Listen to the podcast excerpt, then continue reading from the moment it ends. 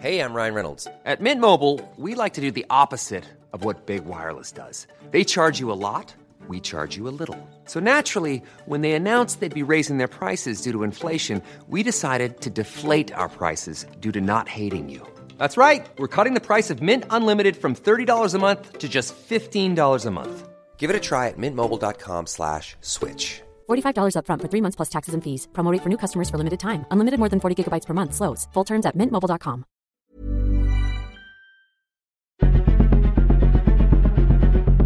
Exploremos las razones detrás de la desigualdad y la impunidad en nuestra sociedad. Contaremos casos y los explicaremos. Presentaremos aquellas historias que interesan a la gente. Esto es La Injusticia de la Justicia con Ricardo Rafael, Periodismo Judicial.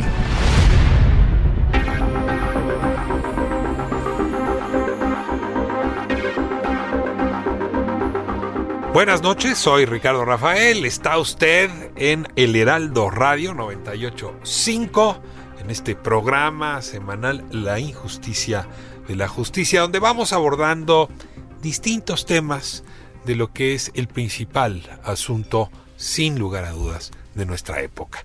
Porque si el país sigue siendo violento, dicho en términos distintos, y no hemos logrado pacificarlo, es porque los mecanismos para hacer justicia, para igualarnos ante la ley, para igualarnos entre nosotros, siguen sin funcionar y son muchas las aristas a partir de las cuales podemos explorar este tema. Y uno de estos, pues desde luego, son ah, los grandes procesos judiciales que se están siguiendo no en México, sino fuera del país.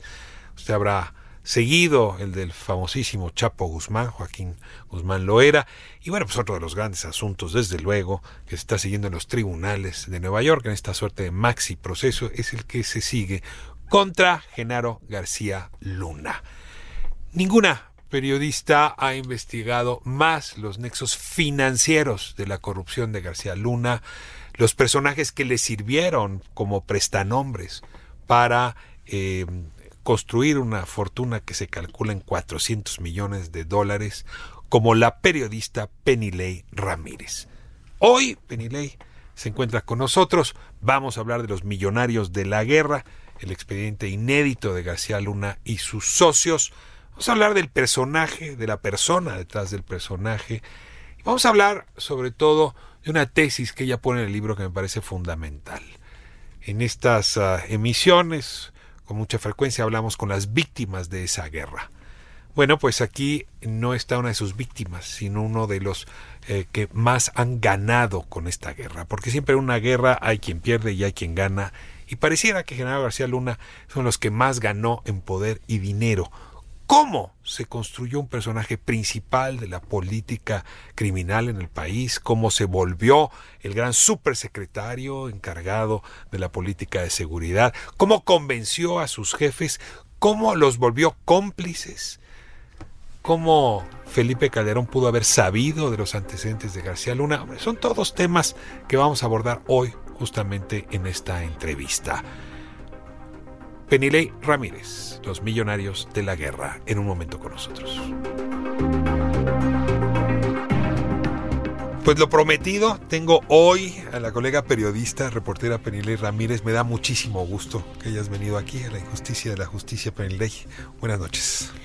Muy, muy buenas noches. Yo esperé, durante todos los meses que escribía este libro, esperaba y soñaba con este momento, así que me alegra que, que, ya haya llegado. Esta entrevista era una de las cosas que yo me imaginaba cuando pensaba, vas a terminar, el libro va a salir, tranquila, sigue escribiendo, concéntrate.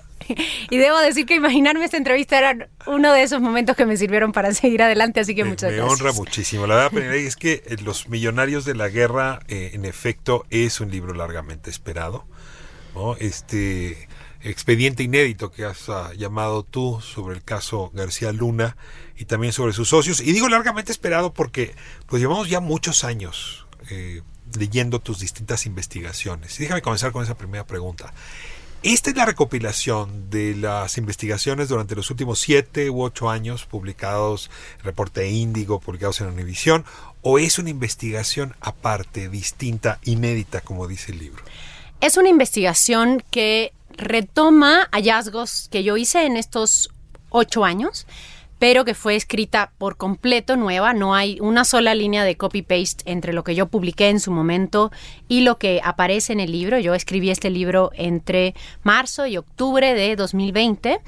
Y, eh, ¿Y por qué digo que sí retoma? Porque me parece que uno de los, de, de, de los objetivos del libro era también contar cómo un hallazgo importante como este expediente inédito, que en realidad son varios expedientes inéditos, conforman una nueva historia que es distinta a lo que uno puede producir como reportero, que tiene otro enfoque, tiene otra visión, tiene otra escritura, otro tono, otra narrativa y tiene muchísima información nueva. Justamente uno de mis objetivos era no hacer una recopilación de mis reportajes de estos últimos ocho años, sino tener información nueva, inédita, no solamente hacer una recopilación tampoco de lo que algunos de mis colegas que han cubierto este caso publicaron en su momento, sino más bien buscar eh, cabos y líneas de investigación que, que hubiera en sus reportajes y tratar de encontrar un hilo narrativo que permitiera a mí explicarme lo que hemos vivido y seguimos viviendo y poder contarlo a la audiencia en una narración que no fuera dato 1, dato 2, dato 25, empresa 84, millón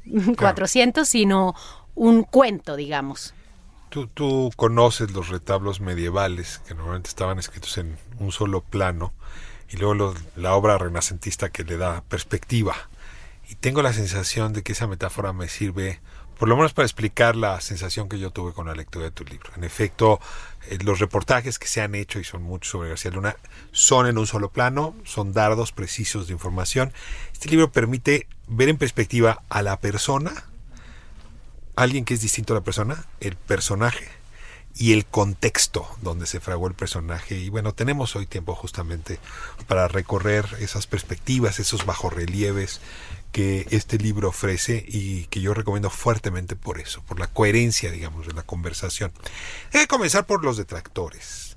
Yo sigo escuchando de muchos colegas periodistas, eh, pues que en realidad General García Luna es una suerte de chivo expiatorio de la política criminal estadounidense, que en realidad pues no puede ser cierto eso de que haya prestado servicios al cártel de Sinaloa, eh, pues que exageras un poco tú con el tema de que tenía mucho dinero, fue un funcionario público, tenía recursos propios eh, y que en realidad pues este juicio que se le está siguiendo en Estados Unidos y estas investigaciones que tú has revelado no no llevan a concluir que sea culpable. Bueno, de hecho Felipe Calderón decía hace un par de semanas que el beneficio de la presunción de inocencia debería todavía pesar sobre él. Y pues te lanzo la pregunta, ¿qué sabemos? desde tu investigación, ¿qué tan responsable y culpable es de lo que se le acusa de corrupción y de vínculo con el crimen organizado?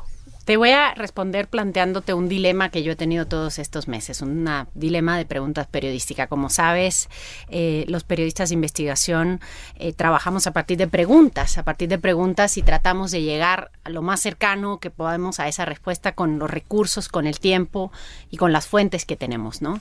Entonces, una de mis preguntas periodísticas al inicio de la investigación fue, ¿recibió García Luna esos millones de dólares en maletas que declaró eh, Jesús el Rey Zambada en el juicio del Chapo, si los recibió, qué prueba hay de eso y cómo puedo yo como periodista llegar a esa prueba. Y lo que le llamamos, se le llama en el periodismo anglosajón el smoking gun, la prueba máxima de que eso sucedió hubiera sido tener un video o una fotografía en la que en efecto el personaje se ve recibiendo ese dinero. La pistola humeante. ¿no? El smoking gun, la, pistola humeante, es decir, la prueba contundente, fehaciente, visual. Mm. Entonces, al inicio de esta investigación, antes de que se declarara la pandemia, yo eh, fui a Sinaloa y me reuní con unas fuentes y estas fuentes me hablaron de la existencia de unos videos en los cuales se ve García Luna recibiendo ese dinero. Em, y yo tenía todo el tiempo la esperanza de que iba a tener esos videos antes de que terminara mi investigación y no los tuve. Entonces la siguiente pregunta era, si no tienes ese smoking gun, la foto del personaje recibiendo el dinero, ¿cómo... Pero te dijeron que existen esos videos. Y sí, y que en los videos él aparece con no, no con un líder de traficantes de drogas, sino con una persona que trabaja para ellos. Y, doy algunos detalles en el libro de cuál sería el contenido de esos videos según estas fuentes. Uno de ellos que me, me dio mucha risa, supuestamente es uno en el que García Luna está pidiendo, denme ya el dinero y deberían apoyar a, Enrique Peña Nieto en ese momento en 2012 porque él es el que va a ganar las elecciones. ¿no? Entonces yo me imaginaba, yo trato de ser sarcástica en algunos momentos del libro, como, como ya lo verán los lectores.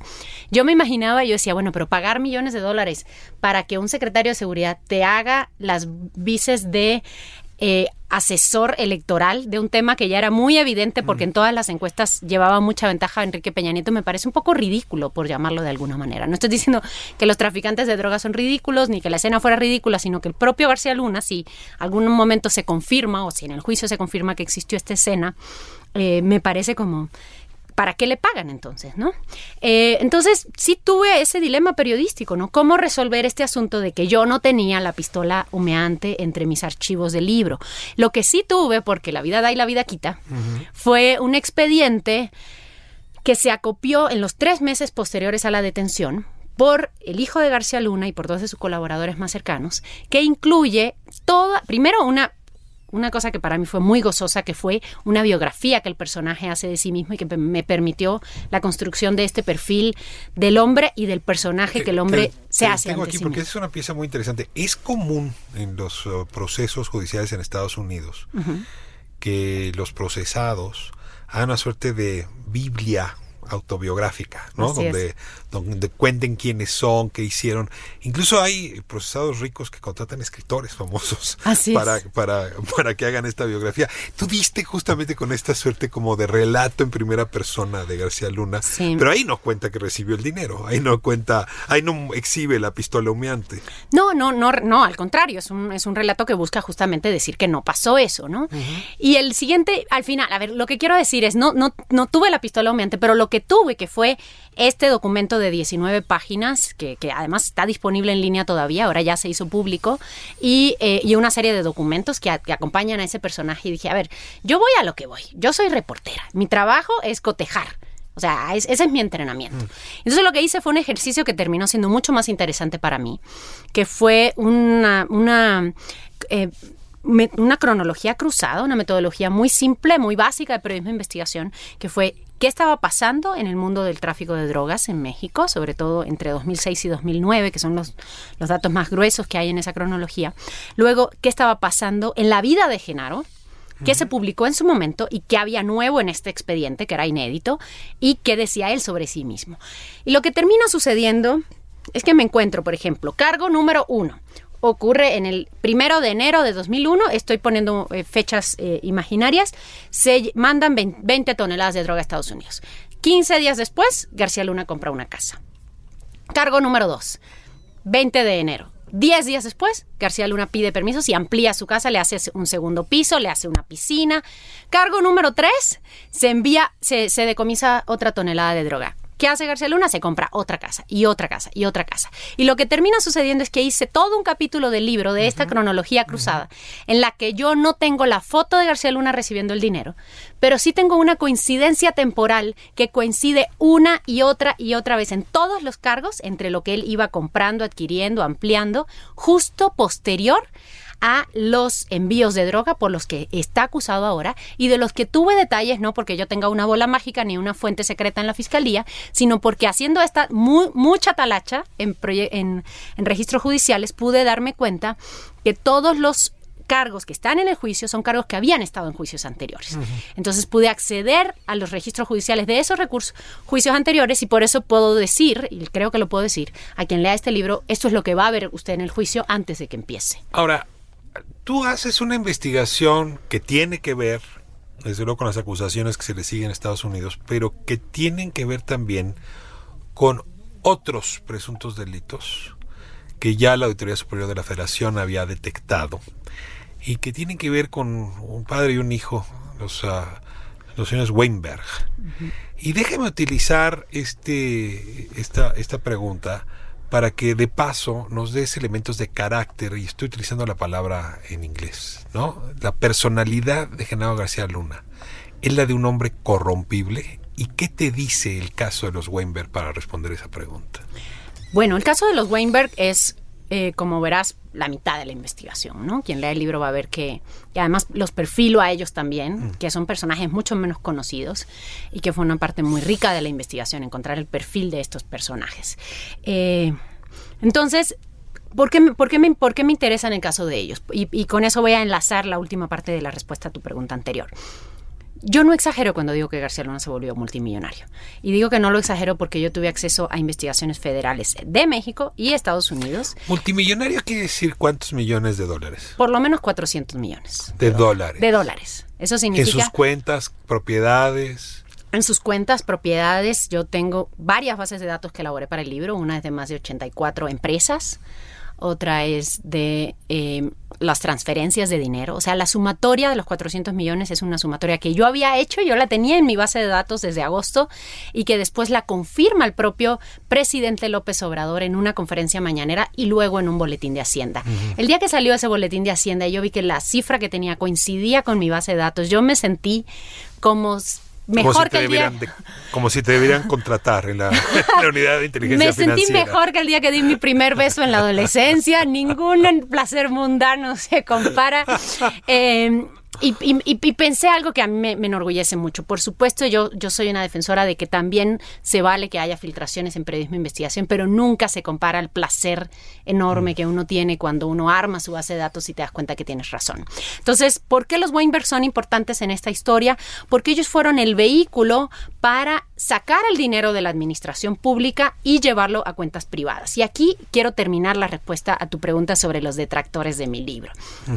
En algún momento yo decía, bueno, si yo no tengo la foto de García Luna, olvidó de García Luna, García Luna recibiendo dinero de los traficantes de drogas, pero sí tengo una investigación propia, ahí sí de muchos años, de casas, yates, relojes, dinero de propiedades que no se justifican con el dinero que puede ganar una persona que sea miembro de un gabinete que gane lo que ganaba un secretario de Estado. Y para eso entrevisté a otros secretarios de Estado y le dije, a ver, con lo que tú ganabas, que era lo que ganaba Genaro, ¿para qué te alcanza? me dijo, me alcanza para una casa aquí, una casa en Valle de Bravo, o una casa en Morelos, o un departamento pagado como inversión, pero no para 22 casas. O para, o para una residencia de 3 millones de dólares en Miami, o para tres empresas, o para 5 millones de dólares en inversión. Entonces yo dije, bueno, entonces, ¿por qué ¿Por qué me interesa la ruta del dinero? Porque en esa misma ruta, en esos mismos canales, si tú tienes 5 millones de dólares del narco o 8 millones de dólares de los traficantes de droga, que es lo que sabemos hasta ahora, y tienes 400 millones de dólares del erario público, ¿qué tan difícil es, Ricardo, esconder 5 millones en una bolsa de 400? Entonces, para mí, la pregunta periodística era, ¿Qué me interesa más a mí como periodista? ¿Me interesan los 400 millones de dólares que se sacaron de los impuestos de todos nosotros?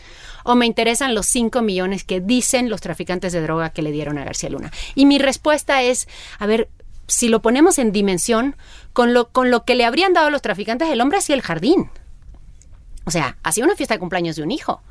El gran dinero que se puede rastrear, que se puede probar, que se puede confirmar que la Auditoría Superior de la Federación encontró, es dinero que venía del erario público. A ver, aquí es donde viene mi, mi yo diría, eh, no, es sorpresa la palabra, pero, pero sí es eh, fuerte reconocimiento a tu trabajo. Eh, pensar en el vínculo, casi como de serie de, de televisión, entre el Chapo Guzmán, y García Luna, pues incluso esa historia ya nos la contaron, ya salió en alguna de las series estas. Pero en efecto, tú no te fuiste por esa vía fácil hollywoodesca, que es por donde está corriendo la acusación en Nueva York, ¿eh? sino por esta otra beta de eh, distracción de recursos del contribuyente para cuentas personales y hay que decirlo, dada la impunidad que tenía García Luna para utilizar recursos públicos sin rendirle cuentas a nadie. A ver, durante todos estos años yo pensé que esas eran dos historias paralelas. Que la mm. historia del dinero del de, los, de, los, traficantes, de los sobornos para el trasiego de drogas y la historia del desvío de dinero público eran historias que corrían en paralelo y que yo podía contar una historia o la otra. Y hubo un momento, de esos momentos tan simbólicos que tiene uno como periodista, cuando yo entrevisté a Santiago Nieto para este libro eh, y, vi una investigación que apuntaba a una casa en Miami. una casa de 3 millones de dólares en Miami, donde García Luna se mudó con su familia cuando acabó la administración. Y en esa casa es donde se unen las dos investigaciones. Y esa casa es la que demuestra que estas dos no son historias paralelas. Que corren voy a tener porque esto vale la pena que la audiencia le, le, siga la pista. A ver, la, lo, que, lo que corre como rumor es que tuviste una, una multa y en esa multa García Luna había puesto como dirección esa casa en Miami. Así es. Una casa de 3 millones de dólares que no está a nombre de García Luna, sino de Samuel, bueno, del consorcio Weinberg. A ver, te, detengo ahí. ¿Fue entonces Nieto el que te dio este dato o tú ya habías hecho esa, esa conexión? No, no, no. Nieto eh, incluyó ese dato en su investigación dos años después de que nosotros publicáramos. De hecho, en la investigación de Nieto dice esta casa publicada por Univisión. Claro, o sea, tú descubres esa casa. En realidad no, no la descubro yo, la descubro otro periodista que se llama Julio Roa, que ha seguido muchos casos también de, de propiedades en Estados Unidos y que me acerca a mí la multa y yo busco en mis archivos, yo soy una obsesiva de guardar todo, y encontré un expediente que yo tenía de 2014 en el que yo había encontrado esa casa asociada a la red, pero yo no sabía cuál era el papel de esa casa en la trama que yo estaba buscando. Muy bien. 66 millones de pesos más o menos vale esa casa. ¿Por qué dices tú que es el eslabón perdido, digamos, que une al general García Luna narcotraficante o presunto narcotraficante con el general García Luna presunto corrupto? Te, cuento, García Luna lo detienen en diciembre de 2019 y él pide fianza, pide salir bajo fianza. Los fiscales siempre tienen que responder eh, porque están de acuerdo o porque no están de acuerdo, ¿no? En este caso, por supuesto, responden que no están de acuerdo con que se le dé la fianza.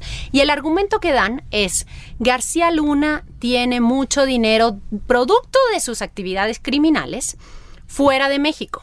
Y un, el mejor ejemplo de ese dinero es una casa donde él se mudó en Golden Beach, Florida, cuando terminó la administración. Y esa casa es el ejemplo de que él ha invertido el dinero de esas actividades criminales fuera de México y por tanto él podría salir y huir si se le diera fianza. Al mismo tiempo, la investigación mexicana dice, esa casa es el, es el lugar donde se lavó el dinero que se desvió del, de la administración pública mexicana. Es decir, que las dos fiscalías por separado ponen la casa que nosotros habíamos publicado en Univisión como el ejemplo unos de cómo se lavó el dinero del trasiego y otro de cómo se lavó el dinero del gobierno. Por eso digo que es muy fácil esconder 5 millones de dólares de los traficantes dentro de 400 millones de dólares en un esquema de lavado que funciona igual si el dinero lo está sacando de la tesorería de la Secretaría de Gobernación o de una maleta de billetes que te dio el rey Zambada. Vamos a cerrar esta primera parte de la conversación entonces con una conclusión, Penilei. No hay duda, se trata de un hombre corrupto que estuvo ligado al crimen organizado. Desde tu perspectiva no hay el menor asomo de duda. Desde mi perspectiva, no hay, no hay, no hay ninguna justificación legal en la que este hombre pudo haber tenido todo ese dinero y la prueba es que ambos países, investigando cada quien por su cuenta, han llegado más o menos a las mismas conclusiones. No cabe que sea una estrategia política de los Estados Unidos para intervenir México, que es lo que incluso algunas autoridades actuales creen. Pues a ver, dentro de un caso judicial siempre hay intenciones políticas si es un personaje de este nivel. O sea, me parece que seríamos muy ingenuos pensar que una autoridad persigue un caso y otro no, o persigue a un personaje y otro no, simplemente por amor a la justicia. Yo creo que no somos tan ingenuos. Lo que yo digo es que más allá de las intenciones políticas que tenga el caso, el punto es cuánto de verdad hay. O sea, cuánto de verdad hay para, para, fincar esas intenciones políticas. De manera que me parece que una explicación y la otra no, no, no, no se pelean. Me tengo que ir a corte y de vuelta quiero hablar de otra de las virtudes de tu libro.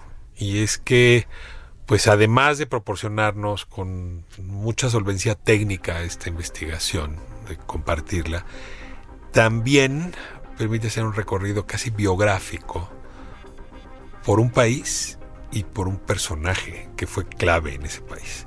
Entonces quiero hablar de Genaro García Luna desde que trabajaba con su papá, cargador de muebles, ¿no?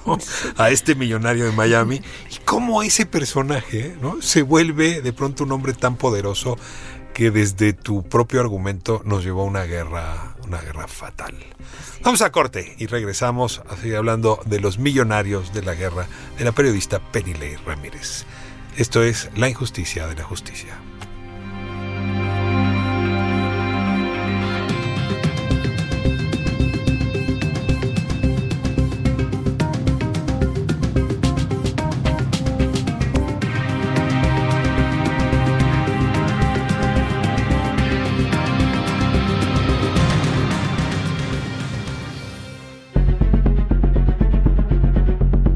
Justicia, con J mayúscula, continúa por lo general siendo injusta en nuestro país.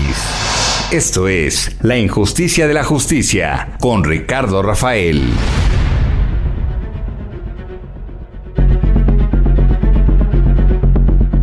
Continuamos con más del periodismo judicial al estilo de Ricardo Rafael.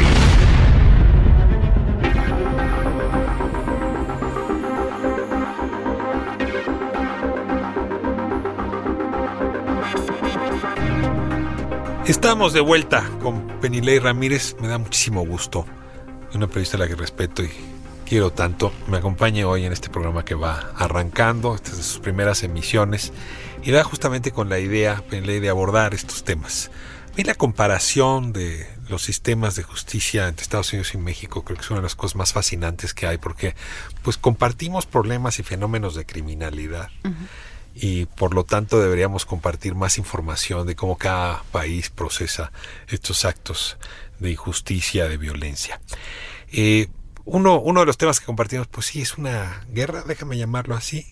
Eh, los Estados Unidos inventaron la idea de la guerra contra las drogas, si no me falla, esto viene desde Nixon. Y tú arrancas justamente con un epígrafe que me llamó la atención de Arlette Farge, donde dices, la guerra de hecho es una locura un objeto que se inventa.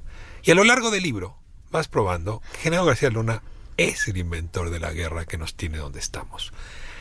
La verdad es que me, me, tranquilizaría saber que había un solo individuo inventándose esta guerra y me pregunto si no es otorgarle demasiada importancia a Genaro García Luna.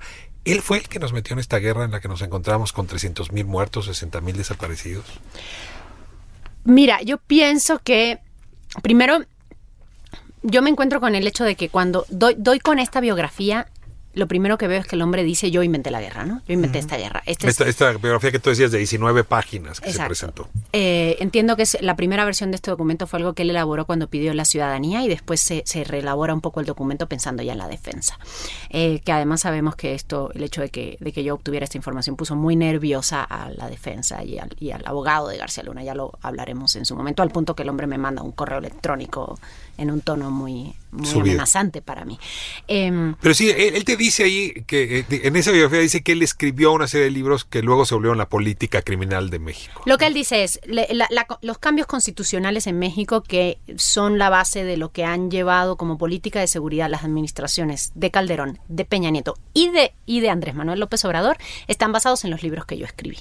Entonces lo que yo hago es diseccionar un poco qué tanta razón tiene y en un principio mi objetivo era decir, este señor está mal de la cabeza, o sea, ¿cómo puede decir que una cosa tan grande que lo supera por tanto fue un invento suyo? estamos en la época de los megalómanos, ¿no? Exacto. Compiten entre... Pero, pero para mí fue algo novedoso, porque te voy a, te voy a poner un ejemplo personal para que lleguemos ahí. Yo, yo soy cubana y vivo en México desde que era adolescente, pero yo crecí viendo telenovelas de, de Globo telenovelas brasileñas. Y después cuando llegué a México, eh, empecé a ver telenovelas mexicanas. Y una cosa que yo he podido pensar siempre como la diferencia entre estos personajes es cómo eran los malos, ¿no? los malos de las telenovelas mexicanas son malos de Malolandia, ¿no? Son malos que son malos todo el tiempo, las 24 horas del día. Nunca tienen un momento de bondad, no tienen hobbies, no tienen aficiones, no tienen... No los hermanos Almada, pero para ponerlo rápido. esos eran los malos de los 80, claro. Son, son malos de Malolandia, ¿no? Y no tienen ningún matiz. Yo el libro le llamaba un, maldado sin, un, malvado sin fisuras, ¿no? Es un malvado perfecto. Así como, y el otro día discutía de esto eh, con, mi marido, como en México hemos querido tener víctimas perfectas, ¿no? Víctimas que no tienen ningún contacto con nada criminal, que no tienen un familiar en el crimen, Y eso no existe, ¿no? Ni existen los malos de Malolandia, ni existen las víctimas perfectas. Y creo que este programa es un gran espacio para mostrar eso, ¿no? Que la víctima puede ser víctima aunque no sea una víctima perfecta, impoluta. Y, y, a diferencia de estos malos de las telenovelas mexicanas, los malos de las telenovelas brasileñas eran, eran malos muy complejos, con muchos niveles y con muchos matices. Entonces yo me propuse hacer un, un perfil del personaje. El libro no es una biografía, pero estaba obligada a perfilar al personaje que mostrara un poco cuáles eran estos matices, ¿no? Y una pregunta que yo le hice a todos mis entrevistados fue ¿cuál fue tu primera impresión de García Luna? Tuve desde alguien que me dijo, un ex procurador general de la República, me dijo, yo coincidí con él en una fiesta, no lo reconocí, no lo recordaba, y después me dijeron quién era y dije, ese es. U otros que me dijeron, es que nunca miraba de frente. Pero a ver, déjame, te tengo ahí. Digamos, es muy antigua la, hipótesis de la banalidad del mal, ¿no? Eh, Así o sea, Eichmann no, no era ningún, no era Darth Vader, ¿no? Era un personaje, incluso lo describe bien Hannah un personaje insulso, y a final de cuentas era parte central de la maquinaria de extinción judía eh, durante la Segunda Guerra. ¿Tú dirías, Genaro García Luna es Eichmann, es decir, una pieza menor pero fundamental de la maquinaria de guerra, o es Hitler. Pero perdón que lo ponga ya en estos términos. Es la cabeza, es el cerebro, convenció a Felipe Calderón, convenció al ejército, convenció, convenció al Estado mexicano. Es que son dos cosas bien distintas. A ver, a mí me parece que hay una estrategia que viene desde Estados Unidos, muy claramente. Y hay un personaje que busca ascender en su propia carrera política y que va encontrando de manera muy hábil y esto lo digo sin asomo de admiración, pero, pero, pero sí convencida de que, de que así es, ¿qué era lo que él necesitaba para ascender? Es decir, mi primera pregunta es, ¿quién es este hombre? ¿no? ¿Qué, impresión tiene? Dices, ¿hay un personaje en Estados Unidos que lo construye? Sí, a eso me refiero. o sea, cuando, cuando decimos de dónde viene la guerra contra las drogas, no es un invento de Calderón, no le vamos a conceder a Calderón esa idea genial estadista, sino hay un la, academia estadounidense lo ha trabajado así. Hay un enemigo formidable, invencible, que es el comunismo, y cuando ese enemigo termina, hay que necesitamos un nuevo enemigo que es mejor que el anterior. Y ese acabó Vietnam y Nixon se inventó la guerra contra las drogas. Entonces necesitas un nuevo enemigo, pero este enemigo es mejor que el anterior porque es un enemigo insaciable al que nunca le vas a poder ganar. Y, lo que pasa con García Luna es que García Luna es la reedición mexicana de ese enemigo. Lo que en la tropa Pablo Ferri y Daniel Arrea le, mandan, le, llaman la, construcción del enemigo mítico, o, en otros libros se le ha llamado el enemigo formidable. ¿Qué quiero decir con esto? García Luna detecta muy pronto que en esa cooperación con Estados Unidos, en esa reedición, eh, él va a lograr ascender. Y entonces esto lo lleva... Se vuelve una pieza clave de esa guerra y de esa narrativa. En el libro tú, tú, lo, tú, mencionas sus obsesiones casi hollywoodescas. Así es. Eh, yo le escuché decir en alguna ocasión que él admiraba profundamente a Hoover. O sea, realmente era Hoover, creador de, ¿no? del FBI, quien, quien lo inspiraba para hacer la teleserie aquella del equipo, para hacer estos desplantes de poder, en fin, tenía esa idea. No, no solamente él lo, él, lo, decía, sino que además yo, con, yo conversé con agentes y exagentes de Estados Unidos que me decían que el mote que a ellos le pusieron en ese primer momento el gobierno de Fox era el Hoover mexicano. Entonces es este personaje que hemos visto desde la prensa como malo de Malolandia, totalmente siniestro, pero que no tiene, no le gusta la música, no, no sabemos qué oye, no sabemos qué le gusta, no sabemos cómo es religiosamente, cómo es con su familia y que además es totalmente operativo. Y lo que yo descubro en el libro es que no es un personaje totalmente operativo, que sí es un personaje hábil políticamente, que tiene aspiraciones políticas permanentes y que va haciendo cosas durante toda su carrera para lograr esas aspiraciones políticas. La guerra era parte de esa estrategia de ascenso. Ahora, si lo que dicen las investigaciones que tú pones sobre el libro y muchas otras que otros periodistas han hecho y que ahora están saliendo a los tribunales, este hombre desde 2001 calculó un doble ascenso, uno por la escalera del poder, digamos, formal, y otro por la escalera del poder informal, dándole servicios al cártel de Sinaloa, a los hermanos Beltrán Leiva y a quien quisiera su, sicariato, digamos. Eh, es un cálculo muy complicado y se requiere mucha inteligencia para subir por las dos escaleras y hacer que se refuercen al mismo tiempo. A mí me parece que eh, en México tenemos demasiadas teorías del complot y que tenemos que pensar más en personas y menos en grandes estructuras de poder, todas trabajando en conjunto. A mí me parece que García Luna sí era un tipo que aprovechaba las oportunidades que iba teniendo. Como las iba viendo eh, sí, no me parece que hubiera un plan que García Luna se sentara en 2001 a pensar el gran plan de su estrategia. Me parece que él iba viendo lo que se necesitaba e iba actuando en consecuencia. Y te pongo un ejemplo de esto. Eh, una persona muy cercana al gobierno de Felipe, de, a la administración de Felipe Calderón, me dijo que hubo un momento en la campaña en la que Felipe Calderón se queda sin dinero. Y García Luna en la campaña de 2006 para la presidencia. Y que García Luna aprovecha esa circunstancia y le dice, podemos arreglarlo. No hay problema, podemos arreglarlo. Y según esta misma fuente se arregla de una manera en la que no vamos a podernos enterar mucho, nunca, porque el intermediario, según esta fuente otra vez, es una persona que ya murió, que es Juan Camilo Muriño. Entonces yo lo dejo ahí. Te estás adelantando a mi siguiente pregunta. A ver, habrá quien diga que a Felipe Calderón lo engañó García Luna. Es decir, que este tono suyo, malo para hablar, para expresarse, de policía esforzado, ¿no? cultura del esfuerzo, en fin, hizo que Calderón le tomara aprecio y mucho aprecio, aprecio personal. Así es. Y que a partir de ese aprecio lo engañó y hoy todavía Felipe Calderón está descubriéndose, déjame poner esa caricatura si me permites, ¿no? Engañado por su brazo derecho en materia de seguridad otros con mucho menos ingenuo o, ingenuidad o, habiendo pagado el impuesto a la ingenuidad, como dicen en Tepito, ya no, a ver, Ricardo, no te pases. Este hombre desde el día uno estuvo eh, coludido con García Luna, sabía perfectamente quién era, ahí no hay engaño, es parte de la misma urdimbre. ¿Con qué explicación te quedas hoy entre estos dos extremos?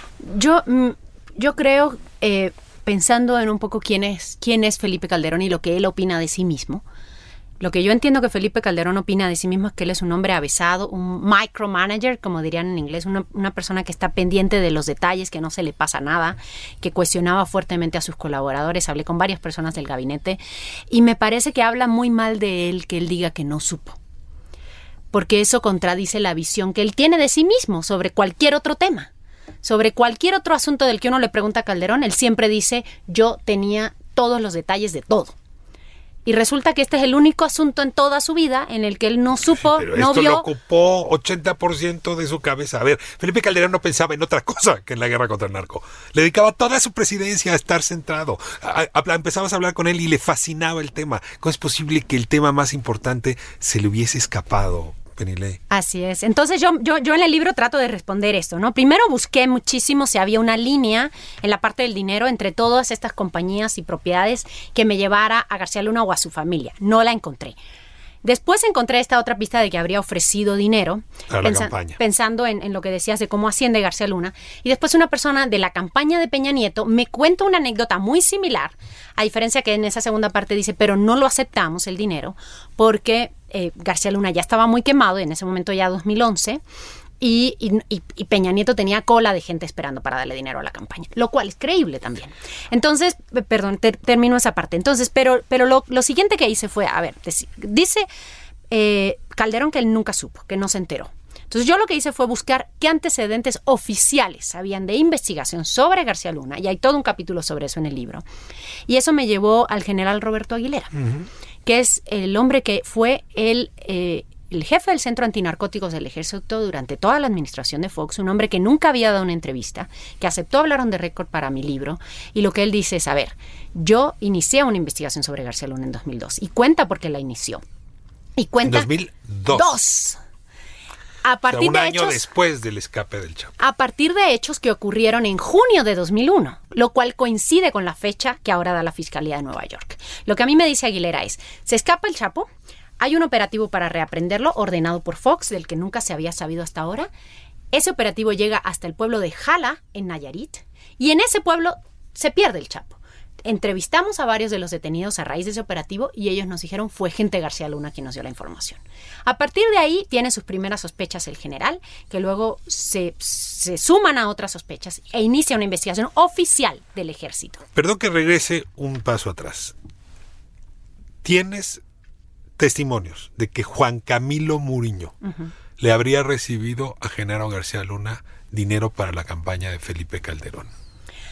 El testimonio que tengo es, dos fuentes que participaban en la campaña, lo que dicen es, hubo un ofrecimiento de dinero, Hubo una advertencia oficial, y ya llegaremos a ese punto, en el que varios generales del ejército le advierten a Juan Camilo Muriño personalmente que García Luna y que otros eh, de sus colaboradores cercanos estaban eh, recibiendo sobornos y eso más las otras investigaciones, entre ellas las del general Aguilera, más las investigaciones que llevaba Santiago Vasconcelos y a pesar de todo eso lo eligen.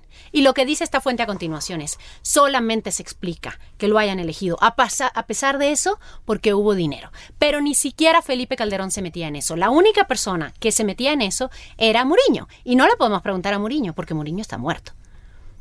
Ahora, Felipe Calderón llega con mucho, eh, digamos, ah, con falta de legitimidad. Como sabemos, fue una elección muy reñida. Él mismo la calificó como haya sido como haya sido, gané. Y ahí García Luna la lee perfecto, porque la guerra contra el narco, y este es uno de los temas que están en tus reflexiones, le permite a Calderón legitimarse, vestirse de militar, ¿no? Hacerse presidente. A ver, lo voy a decir fuerte si estuviéramos en, la Edad Media, eh, el señor García Luna le puso la espada en la espalda, o como se decía, el espaldarazo a Felipe Calderón. Eso es algo que leyó, que escuchó, que entendió muy bien García Luna. Por eso digo que sí me parece un personaje hábil, que va leyendo el contexto y va viendo qué se necesita. A otra de las fuentes yo le pregunté qué hacía para ganarse la confianza. De Marta Sagún, por ejemplo, que era su entrada a Los Pinos con Fox. Y después de, de Felipe Calderón y lo que me dice era contarle chismes usar los mismos equipos, los aparatos, los juguetes de esta guerra para espiar a todo el mundo, para grabar a todo el mundo y llevarle chismes al presidente de, quién se estaba operando, quién se había separado de la esposa, quién estaba durmiendo en un hotel. Y, lo que me cuenta esta fuente, que además es completamente hilarante la anécdota, es, a ver, tenían una reunión supuestamente de los avances de la guerra y cuando salían de la reunión, lo que decía Calderón era, ¿ustedes sabían que fulanito se está divorciando, que Menganito lo van a operar? Y nosotros nos moríamos de la risa y, lo, y a eso me refería cuando decía, no es el gran complot, es gente personas de carne y hueso en, situaciones de poder y cómo se mantiene el poder a partir de situaciones tan triviales como esta. A ver, se le metió magistralmente a Marta Sagún, se le metió magistralmente a Juan Camilo Muriño, a Felipe Calderón. Ese era un territorio conocido. Pero yo escuché a Mike Vigil ¿no? que era el encargado de la DEA para América Latina durante muchos años, sí, yo lo entrevisté diciendo, no es posible que García Luna estuviese metido en estos asuntos. Es decir, se le metió a los gringos hasta la cocina. Y eso, perdón, pero si estuviéramos en un videojuego, ya, ya eso es un estadio superior del video, es otro nivel. Sí, yo entrevisté para el libro Mike Vigil, entrevisté a otros exfuncionarios de la DEA y todos ellos me dicen, jamás tuvimos una sola alerta, ningún un informante nos dijo, nadie nos alertó y no tenemos nada en nuestros archivos que indicara, por lo menos hasta 2006, que había eh, connivencia con los traficantes. Por otro lado, entrevisté a Javier Herrera Valles y me dijo que en 2008, antes de que él fuera detenido, tuvo una reunión de la que creo que nunca había hablado, fuera de la Ciudad de México, con funcionarios de la Embajada de Estados Unidos y ellos ya estaban investigando a García Luna. Yo no sé si es este divorcio del que hemos hablado en otras ocasiones entre las agencias de Estados Unidos. García Luna, lo sabemos, era principalmente cercano a la DEA. No tengo por qué descreer, o sea, a ver, tampoco me parece que, que fuera control total de la DEA sobre lo que estaba pasando en todo el territorio, en todas las agencias. Y hay un punto importante en lo que ahora son los cargos. Varios de los cargos por los que ahora acusan a García Luna, y me parece muy importante destacar uno en particular, que es el decomiso de 23 toneladas de droga en Manzanillo, Colima, que fue un decomiso que hizo Gerardo Garay, que después estuvo cuatro años preso en Nayarit, acusado de ayudar a los narcotraficantes. Y cuando yo entrevisté a Garay para este libro y me permitió leer su expediente, lo que me dijo es, a ver, a mí me acusaron de ayudar a los mismos traficantes a los que yo les acababa de decomisar 23 toneladas de droga. ¿En qué cabeza cabe eso?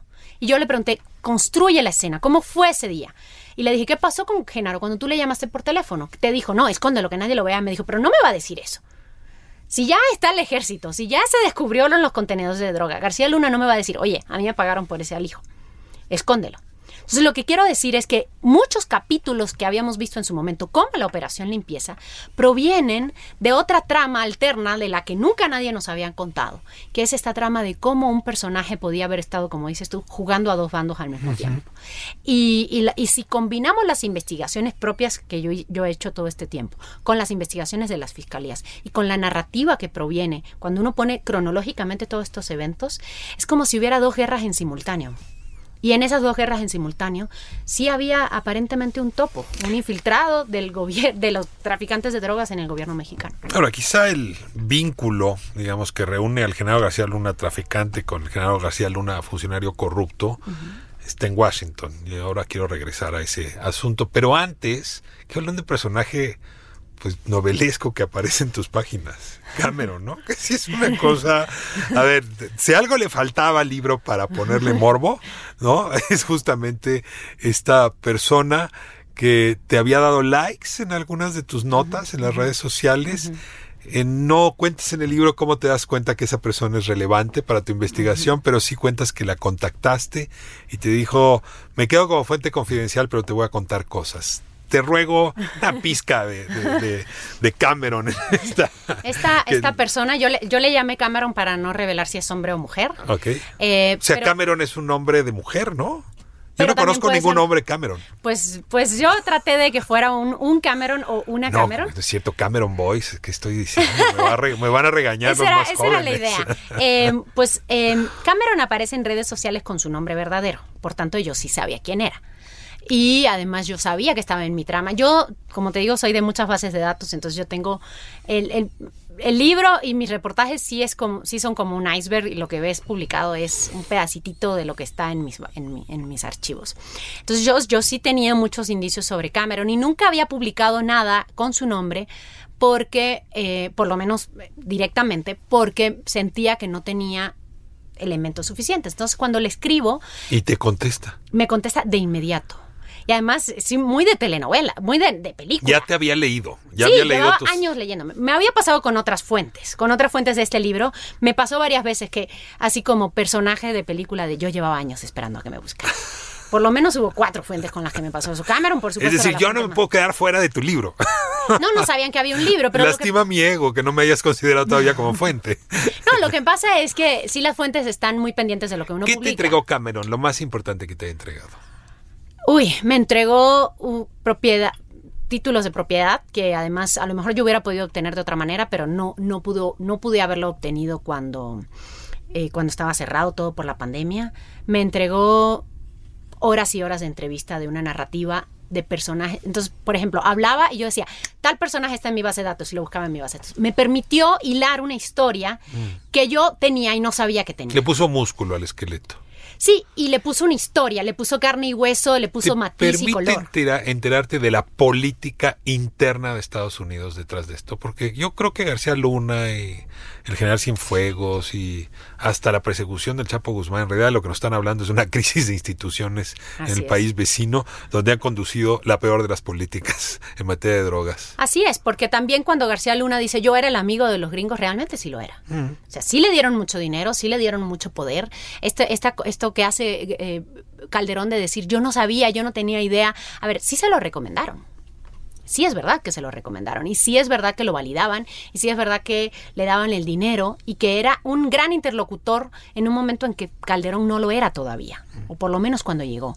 Entonces, no es un invento que, García Luna sí tenía muchos contactos en la administración y como dijo Roberta Jacobson hace poco en una entrevista, era útil para ellos y él supo hacerse útil. Entonces, me parece que al final, por eso digo que no es un personaje tan plano, es un personaje que tiene muchas complejidades. Pues solamente una periodista que entiende de la complejidad, que las dimensione, que sabe hablar en perspectiva, investigar en perspectiva, pudo haber ofrecido este libro. Gracias. Eh, lo decía yo en una columna recientemente, creo que eh, Los Millonarios de la Guerra es un texto que se vuelve un antes y un después para hablar de este tema, de la violencia, de la inseguridad. Lo dices tú muy bien en tu introducción. Hemos hablado mucho de quienes hemos perdido con esta guerra pero este es un libro que permite claramente saber quién ha ganado y ganó mucho, mucho, no solo dinero, poder, estatus, eh, en fin.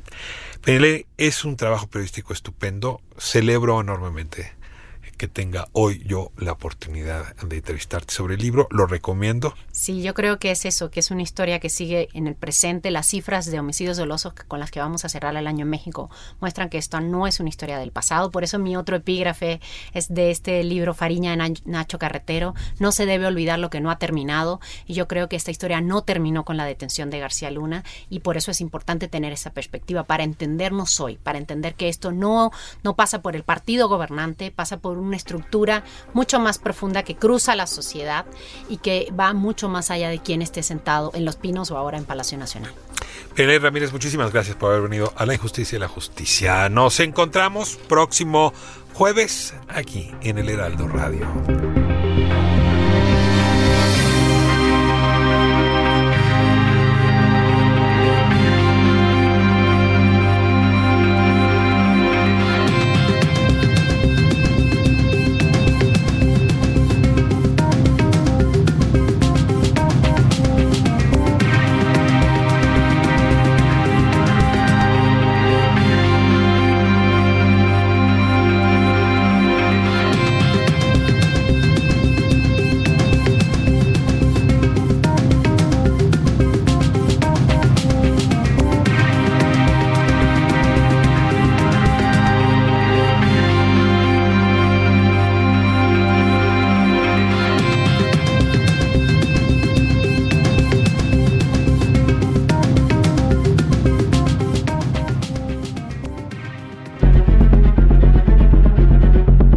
Hasta aquí la injusticia de la justicia, con el periodista y escritor Ricardo Rafael.